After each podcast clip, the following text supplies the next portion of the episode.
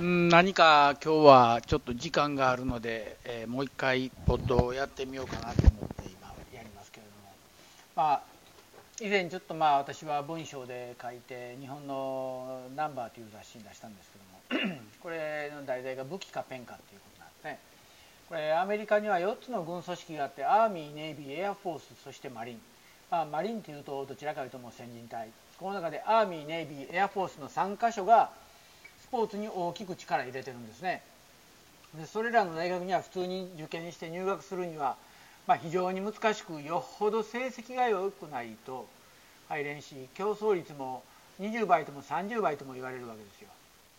で軍の士官を養成するための超超超エリート校でまあ今後のアメリカの軍を操作する軍人教育をするから、えーそれらのエリートとは別にアメ、えーやはりここにもスポーツ推薦っていうのがあってでそこにスポーツ推薦で入るのもやはり非常に難しい。でたとえスポーツで入ってもそこに入った学生は通常授業とスポーツの両方をやらなければならない。でまあ軍の最低運動はするものの他の学生たちのような体力運動は免除されていて、まあ、自分が行っているスポーツへ、えーまあ、精進しなさいよということが仕事になるんです。でかといって彼らが大学出て例えばフットボールなんかでも強いからプロに行ける行けるかいとまずそれは許可されるわけなく彼らは卒業後8年間は最低8年は軍に入っていなければならないだから、まあ、軍関係の大学に入ると全てのものが拘束されるということですね。で、まあ、ヨーロッパなどではそういうシステムもないし、まあ、日本でも防衛大学はあるけどもそこまでひどくはないと思うし防衛大学にスポーツがあるっていうのはちょっと私は知らない。でアメリカっていう国にはスポーツ推薦という制度があってでそれは優秀な人材を確保するというよりはまあ甘い言葉で、えーまあ軍へのリクルートつまり反徴兵が行われてるっていうのが現状なんやね。この軍の方は。でそれらの大学にはスポーツ推薦で入ると一切お金かからない。で身の回り全てが軍で賄ってくれて病院授業料生活保護、えー要は寮のお金食費実家の往復の交通費至るまで全部軍が出してくれる。で単なるスポーツ推薦と違って大学と言ってもこれは国に従って行動してるんでいろんな面で優遇が図られる。日本ではまず考えられないようなスケールのお金がつぎ込まれてるんですね。で通常の一般スポーツ有名校例えばアラバマ大アラバマ大学 UCLA とかいろいろありますけれどもそこでも選手の学費とか生活費は支給されますけれども基本的には衣服まではいかない。これはもしそれをもらうと学生連合 NCA の規則違反になってしまう。でまた病気やなんか怪我した場合でも一般の大学は基本学生の自己負担。でも軍関係は全て軍の病院で無償治療が受けられてで学生全員に毎月給料が払われるんですよ。要は勉強することは仕事やから。額面で月に1500ドル日本円でまあ15万ちょっと。でそこから税金などが引かれて手取りで800ドル、まあ、8万円ちょっと。であと軍の施設内で販売されてる品物やサービスの全てが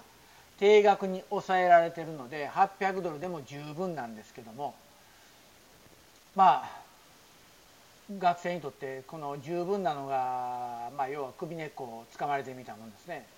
学生はもちろんも親の負担もないので関係者にとってはまあ文句のつけようがない。でまあそんな中で一見非常に恵まれた環境に思いますけれども大学で4年間卒業後に5年間入軍することは、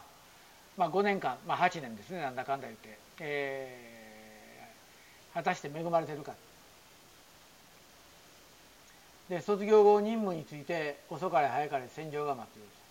私の友人のアメリカの陸軍チームの元陸上部監督友人って言ったら怒られるのは私の元上司ですねコロラド大学の。彼は何度自分の教え子の葬式に参列したかわからんということを嘆いてました。でアメリカでは今一般学生一般の人たちの学生軍離れっていうのが進んで、えー、がそういう中で軍関係の学校は学生確保に躍起になっている。ではもともと競争率の高い大学ですからいくらでも予備軍には不足しないだろうと思われるんですけども意外とそうではないんですね。で軍は単なる能力だけでは務まらず文武両道バランスの取れた人材を欲しているので勉強だけできてもダメ運動だけできてもダメその両方ができてないとダメっていう文武両道ということを非常にうるさく言いますですから選ぶ人を徐々に狭まってくるんですね。ですからまあそんな中で軍関連の大学っていうのは積極的にスポーツのできる選手を確保しスポーツ強化による学校の宣伝活動もアピでアピールも必死になってます。ですからまあちょっと文武両道が外れてるような部分もあるような気もします。でまた軍の大学で4年過ごして従軍するとほとんどは多くは海外に一旦行かされそこで研修とか修行とか分かりませんけど数年任務にあたって帰国後軍の幹部に昇進しますけどもそこまでに除隊する学生もかなりいるということを聞いてます。でそんな中で軍の大学だけの話ではなくまあ特にアーミーなどはスポーツ全般に力入れて WCAP ウォールドクラスアスレティックプログラムっていうプログラムがあって一般の運動選手でもアーミーに入ってなくてもですね、えー、五輪を狙える人材を確保してアーミーチームで走ったり。私の友人の晩年のアルトロバリウスなどは、えー、スポンサーがなくなった時に WCAP で走ってましたね。でまあ入ってきたエリートアスリートは最初の6年間まあいろんな意味で規則を学んだりキャンプに参加されたりしますけれども6週間だ。ごめんなさい。6年間じゃない。6週間。まあそれは自分の競技に専念できるしその後は。それぐらいあまりきついもんでもないし。でアメリカで進んでる軍離れを歯止めかけるにはこれが一番やないかというふうに言われてるんですね。だから